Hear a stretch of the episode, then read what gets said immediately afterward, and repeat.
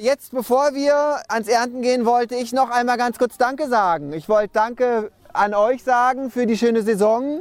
Ja, äh, ich wollte auch mal Danke an den Acker sagen, dass wir hier so schönes Gemüse ernten können. Das vergisst man ja manchmal. Danke, Acker. Ja, danke, Bauerngarten. Max von Grafenstein bedankt sich für die letzte Ernte im Jahr. Ohne ihn würde es den Bauerngarten nicht geben, auf dem wir hier stehen. Standort Mette im Süden von Neukölln, einer von vier Bauerngärten im Berliner Umland. Acht runde Ackerflächen gibt es hier. Wer mitmacht, kriegt davon ein eigenes Tortenstück, um selbst Gemüse anzubauen. Ich bin hier zu Besuch, um mir das mal vor Ort genauer anzuschauen, wie das funktioniert mit dem regionalen Ökolandbau. Und damit herzlich willkommen zum Umweltpodcast Knowledge for Future. In dieser Folge schauen wir uns genauer an, was es mit dem Hype um regionale Lebensmittel auf sich hat. Wie nachhaltig ist regional? Sind Tomaten vom Stadtrand wirklich klimafreundlicher als welche aus Spanien? Und kann eine Katze den Unterschied schmecken zwischen einer Supermarktgurke und einer aus dem eigenen Garten? Antworten darauf gibt es in den nächsten 20 Minuten. Ich bin Charlotte Thielmann. Schön, dass ihr dabei seid. Hi. Knowledge for Future, der Umweltpodcast. Eine Produktion von Detektor FM und Ecologic Institute. Das Thema regionale Lebensmittel boomt. Supermärkte werben damit, dass Eier, Äpfel oder Tomaten regional produziert sind und das kommt bei den Verbraucherinnen gut an. Im Ernährungsreport, den das Bundesministerium für Landwirtschaft und Ernährung jedes Jahr veröffentlicht, sind die Zahlen für 2021 eindeutig. Mehr als vier von fünf Menschen ist die regionale Herkunft von Lebensmitteln beim Einkaufen wichtig. Viele denken, dass sie damit Umwelt und Klima etwas Gutes tun. Stefanie Wunder forscht am Ecologic Institut in Berlin zu nachhaltigen Ernährungssystemen. Auch sie findet, in Zukunft sollten wir uns regionaler ernähren. Doch bei diesem Thema gibt es auch falsche Vorstellungen. Der CO2-Fußabdruck ist bei regionalen Lebensmitteln zum Beispiel nicht unbedingt kleiner als bei Importware, auch wenn die einen längeren Weg zurücklegt. Wenn man so eine Riesencharge Neuseeländer Äpfel äh, hier anschafft und damit vergleicht, wie sozusagen aus der Region ganz viele kleine Produzenten das natürlich mit einzelnen Transporten zum Beispiel in die Stadt schaffen. Da kann man, wenn man wirklich nur dieses Kriterium ansetzt, sich auch ganz schnell die, die ganze Ökobilanz umdrehen, wenn man das nur über Treibhausgase anguckt. Also das ist der Kernmythos, dass man denkt, ah, regional ist so ziemlich das Beste, was ich machen kann für den Umweltschutz. Das stimmt nicht. Ist regional also gar nicht gut fürs Klima? Das kann man so nicht sagen. Da kommt es nämlich darauf an, was man mit dem Begriff regional genau meint. Noch einmal Stefanie Wunder. Und natürlich meinen wir damit eine nachhaltigere Produktion, weil nur weil ich hier in, am Rande Berlins den nächsten größten Schlachthof von Tönnies habe, könnte ich jetzt auch sagen, ja, ist doch top, ist regional.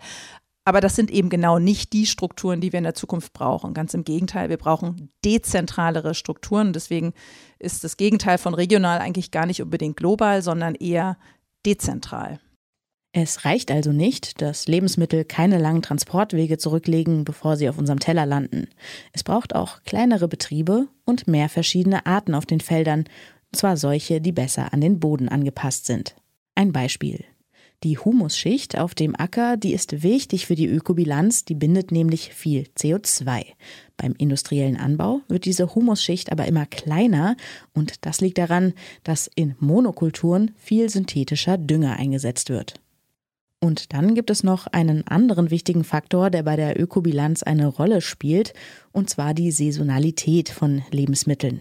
Klar, Kartoffeln oder Karotten, die man im Sommer erntet, die kann man den Winter überlagern, aber das geht eben nicht bei allen Nahrungsmitteln. Stefanie Wunder findet deshalb eine Sache besonders wichtig darüber nachzudenken, dass eben der ökologische Rucksack einer Tomate nicht zu jeder Jahreszeit der gleiche ist. Wenn die natürlich frisch vom Feld kommt, dann ist das ein himmelweiter Unterschied, als wenn die aus einem beheizten Gewächshaus kommt. Und wenn das dann regional ist, dann sind natürlich wieder die Vorteile aufgefressen. Regionale Lebensmittel sind also nicht unbedingt nachhaltiger. Aber um nachhaltiger zu essen, brauchen wir mehr regionale Lebensmittel. Wir brauchen eine klimaangepasste, eine Artenschutz, bodenangepasste Landwirtschaft mit wenig Pestiziden, mit wenig Kunstdüngern. Das sind so die Sachen, auf die es wirklich ankommt. Und regional ist da eben ein Weg und nicht das Kernziel.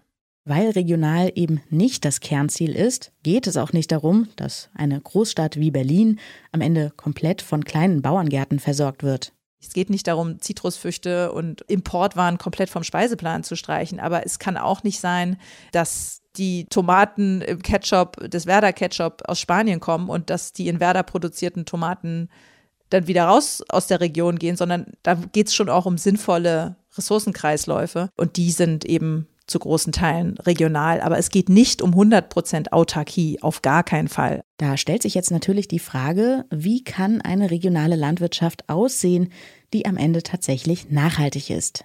Genau diese Frage wird im Forschungsprojekt COPOS untersucht. Wie oft in der Wissenschaft ist der Projektname eine Abkürzung. COPOS steht für neue Kooperations- und Pooling-Modelle für nachhaltige Landnutzung und Nahrungsversorgung im Stadt-Land-Verbund. Klingt erstmal kompliziert. Was dahinter steckt, das hat mir der Co-Leiter des Projekts erklärt, Sebastian Rogger. Letztlich ist es auch in der Organisation des Ernährungssystems so, dass nämlich in, in, ländlichen Räumen überwiegend produziert wird und in städtischen Räumen sitzen die Konsumenten, die das Ganze dann konsumieren. Aber diese Zweiteilung lässt sich vielleicht auch in gewisser Weise auflösen und miteinander kombinieren. Und genau diese Ansätze interessieren uns, wenn wir in Kopos von Kooperation und Pooling-Ansätzen im Stadt-Land-Verbund sprechen. Um zu erforschen, welche Ansätze am besten funktionieren, untersucht das Kopos-Team verschiedene Modellprojekte. Zwei Fragen stehen dabei im Vordergrund. Erstens, wie kommen regionale Erzeuger am besten an die nötigen Ackerflächen? Da gibt es zum Beispiel das Modellprojekt Tiny Farms, ein Netzwerk von digital verbundenen Mini-Bio-Landflächen. Und die zweite Frage, wie kommen die regionalen Nahrungsmittel am besten zu den Konsumenten? Da gibt es zum Beispiel die Hexentäler Kinderküche, eine Schulmensa, die mit Öko-Bauern zusammenarbeitet, um den Kindern jeden Tag ein frisches regionales Essen zu machen. Auch der Berliner Bauerngarten, von dem wir ganz am Anfang gehört haben, gehört zum Korpos-Verbund. Ein digitales Netzwerk, eine Schulmensa und ein Bauerngarten. An diesen Beispielen sieht man schon, wie unterschiedlich die Korpos-Projekte sind. Wie kann man da vergleichen, welche davon besonders nachhaltig sind? Auch das hat mir Sebastian Rogger erklärt. Wir nehmen zum Beispiel die äh, Sustainability Development Goals äh, der UN als Vorlage und schauen mal runtergebrochen für unser Beispiel, welche Kriterien denn da relevant sind. Und da sind zum Beispiel ökologische Kriterien wie Bodengüte, Klimaverträglichkeit, Wassersparsamkeit, soziale äh, Kriterien natürlich genauso wie Gesundheit, äh, Partizipation, Zugang, aber natürlich auch ökonomische Kriterien. Das heißt, nur wenn regionale Projekte ökologisch, sozial und ökonomisch sinnvoll sind, nur dann sind sie auch nachhaltig. Und gerade beim letzten Punkt, wenn es ums Geld geht, gibt es bei der regionalen Landwirtschaft noch große Probleme, denn regional und ökologisch zu produzieren, das ist vor allem eins, teuer. Nun ist es aber so, dass es schon längst Akteure gibt, die regional produzieren, die äh, die Wertschöpfungsketten kurz halten, direkt an äh, städtische Verbraucher liefern. Nur haben diese Akteure, denen wir besonders viel Nachhaltigkeitswirkungen zuschreiben, in der Regel Wettbewerbsnachteile. Sie haben relativ kleine Produktionsmengen, Sie haben in der Regel relativ wenige Beschäftigte, können also sozusagen nur lokal produzieren. Dadurch haben sie natürlich gegenüber den global aufgestellten Konzernen und Unternehmen spezifische Wettbewerbsnachteile. Um diese Wettbewerbsnachteile auszugleichen, müssen regionale Erzeuger sich also etwas einfallen lassen. Bei Kopos setzt man dabei auf die Strategie Kooperation und Pooling. Dahinter steckt die Idee, dass von der Ackerfläche am Stadtrand bis zum Ökogemüse auf dem Teller alle Beteiligten zusammenarbeiten. Das kann man sich sehr stofflich vorstellen. Also einerseits zum Beispiel Infrastrukturen, dass mehrere Kooperationspartner sich zum Beispiel einen Lagerraum teilen, um dort Gemüse einzulagern. Es kann aber auch verstanden werden als eine Gruppe an Leuten, die kleine finanzielle Beträge in einen großen Topf reinwerfen und damit wird dann ähm, eine Anschubfinanzierung für einen Junglandwirt finanziert. Es kann aber auch das Poolen von Wissen gemeint sein, also dass Akteure, die miteinander kooperieren, spezifisches Wissen austauschen und durch den Austausch sich dann bestimmte Wettbewerbsvorteile erarbeiten. Wer jetzt selbst gerne regionale Biotomaten zum Beispiel kauft, der weiß aber, die kosten einfach deutlich mehr als die Gewächshaustomaten aus Holland. Und zwar auch dann, wenn sich mehrere Ökolandwirte einen Lagerraum teilen. Für den regionalen Ökolandbau ist das ein Problem.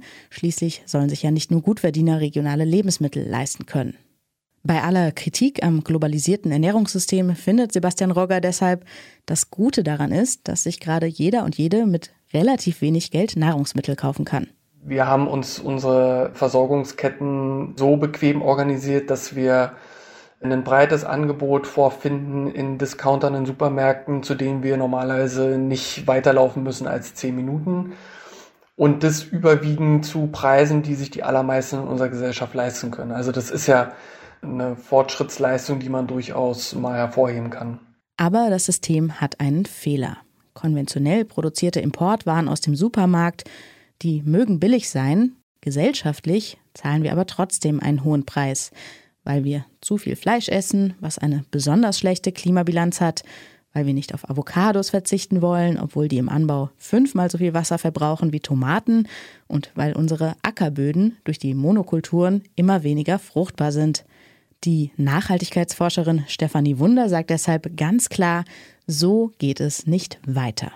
Wenn ich sozusagen jetzt immer jeden Tag durcharbeite und nur vier Stunden schlafe, da kann ich sagen, ist ja toll, habe ich ja richtig viel geschafft. Das funktioniert aber nicht lange. Und wir sind genau an dem Punkt jetzt gerade mit der globalen Landwirtschaft, wo wir sagen, wir ruinieren uns jetzt schon unsere Produktionsgrundlagen. Wir können einfach nicht die Vergleiche von dem, was wir haben wollen, immer mit diesem Status quo jetzt machen, weil so funktioniert der Status quo nicht weiter. Wir fahren gerade mit 150 km/h gegen die Wand und bremsen noch nicht mal ab. Es ist also höchste Zeit, unser Ernährungssystem umzubauen, denn regional ist besser für die Umwelt, für das Klima, für Erzeugerinnen und Konsumentinnen, aber eben nur dann, wenn regional auch nachhaltig gedacht wird, wenn der Anbau ohne umweltschädliche Pestizide auskommt, wenn sich eine kleine Landfläche für den Bauern noch lohnt und wenn die Ökotomate vom Stadtrand am Ende nicht so teuer wird, dass sie sich wirklich nur noch Gutverdiener leisten können. Und im besten Fall, da führt eine regionale Produktion dazu, dass Konsumentinnen ihre Nahrungsmittel mehr zu schätzen wissen, so wie im Bauerngarten. Was wir schaffen wollen, ist, wir wollen möglichst wenig Lebensmittel verkommen lassen. Deswegen tragen wir alles, was essbar ist, hier zusammen und teilen es dann auf. Das sind die zwei Veranstaltungen, die wir haben. Erst zusammensammeln, dann aufteilen. Im Bauerngarten Mette steht heute das sogenannte Resteplündern an. Max von Grafenstein erklärt den BauerngärtnerInnen den Ablauf: Ernten, sammeln, aufteilen. Eine Stunde später ist der Acker hier leer gefegt. Die letzte Ernte wird nach Sorten sortiert. Auf der Wiese zwischen den Ackerkreisen werden die Gemüsehaufen immer größer. Drumherum warten die BauerngärtnerInnen im Kreis auf das letzte Gemüse der Saison.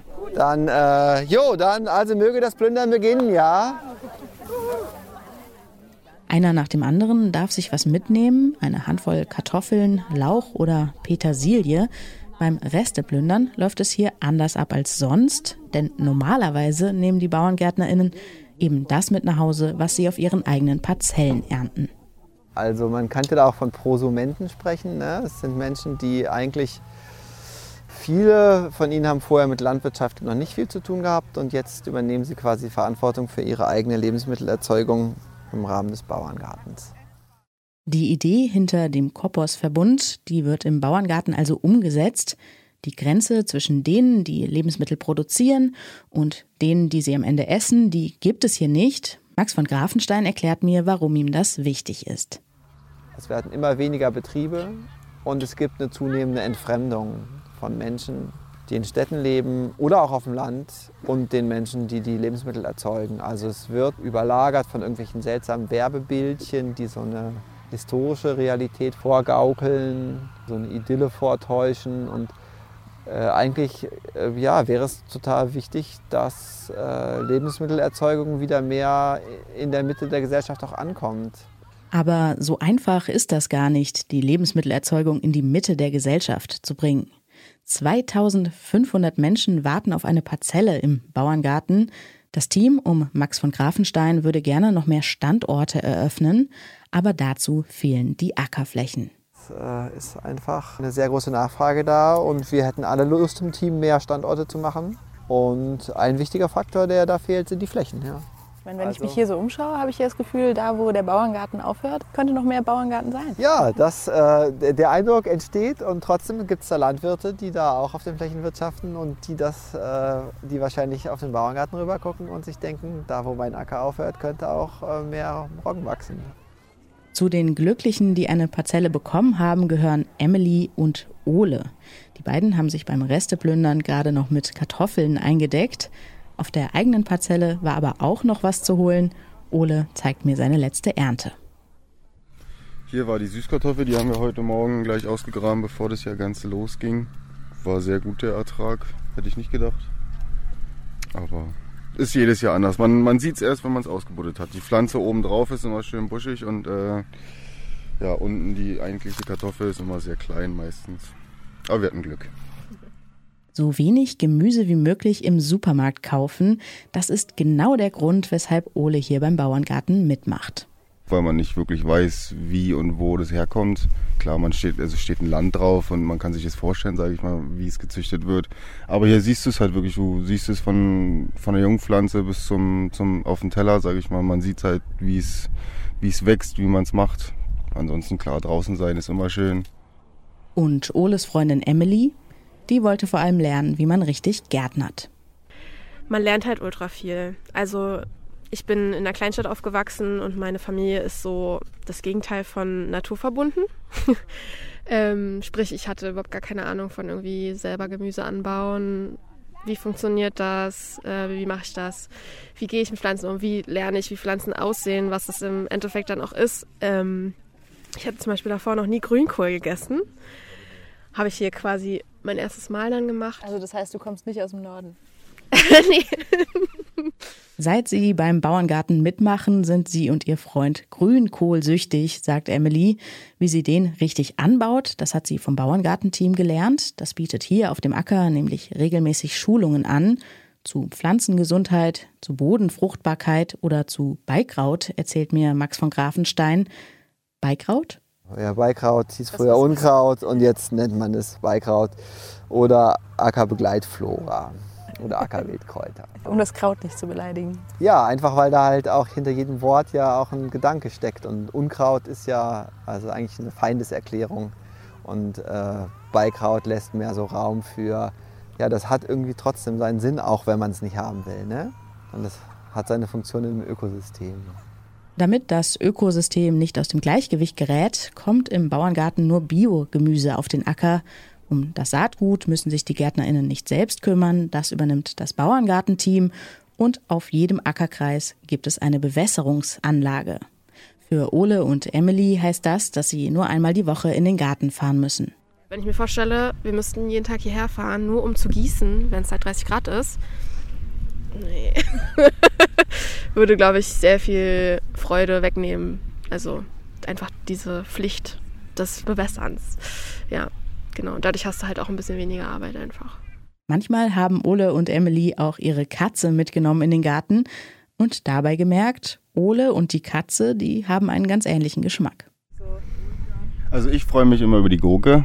Ähm, letztes Jahr war gar keine oder eine nur. Dieses Jahr waren es drei, vier, fünf. Aber das ist äh, ja, weil unsere Katze gerne Gurke frisst und äh, ich sehr gerne Gurke esse. Aber nur deswegen. Aber von der Katze gibt es so wenig Lob wahrscheinlich, für die besonders gut. Ja, die, die, schmeckt sehr gut, der Katze. Also da, das sieht man, da muss sie nichts zu sagen und äh, ja. Auch der Chef hier im Bauerngarten, Max von Grafenstein, ist sich sicher, was hier geerntet wird, das schmeckt am Ende besser als das Gemüse aus dem Supermarkt. Schon allein, weil die Bauerngärtnerinnen so viel Herzblut in den Anbau stecken. Wenn man jetzt äh, die ersten Möhrchen als Keimblätter aus dem Boden kommen sieht und sie dann quasi begleitet, bis sie groß werden, na, logisch schmecken die dann anders, als wenn man quasi das fertige Bund oder die in Plastik eingepackten Karotten dann über den Ladentresen ergreift. Aber klar, ab heute müssen auch die BauerngärtnerInnen wieder in den Supermarkt gehen. Gewächshaus, Tomaten, die gibt's hier nicht. Im Bauerngarten, da heißt regional wirklich immer auch saisonal. Emily ist traurig, dass es jetzt vorbei ist mit dem Gemüse frisch vom Feld. In den nächsten Monaten wird sie auf ein paar Sommersorten verzichten. Also seit wir den Garten hier haben, ich kaufe keine Zucchini mehr. Also wirklich nicht. So, das Gemüse, das hat man den Sommer so viel, dass ich das den ganzen Winter über auch nicht brauche. Und dann, wenn die erste Zucchini ist, dann ist die Vorfreude wieder groß nächstes Jahr. Ich denke, oh, jetzt gibt es Zucchini. Und nächstes Jahr geht es dann weiter mit dem Gärtnern. Ole und Emily zumindest haben ihre Parzelle schon gebucht. Wofür brauchen wir regionale Lebensmittel? Das war das Thema in dieser Folge Knowledge for Future. Die nächste Folge, die gibt's in drei Wochen. Da schauen wir uns genauer an, wie Landwirte, die regional und ökologisch produzieren möchten, an die dafür nötigen Ackerflächen kommen. Das ist nämlich nicht nur für den Bauerngarten ganz schön schwierig. Wenn ihr das nicht verpassen wollt, dann abonniert diesen Podcast doch gerne bei Spotify, bei Apple Podcasts und überall da, wo ihr sonst gerne Podcasts hört. Mein Name ist Charlotte Thielmann. Ich freue mich, wenn ihr das nächste Mal auch wieder dabei seid. Bis dahin, tschüss. Knowledge for Future, der Umweltpodcast, ist eine Produktion von Detektor FM und Ecologic Institute.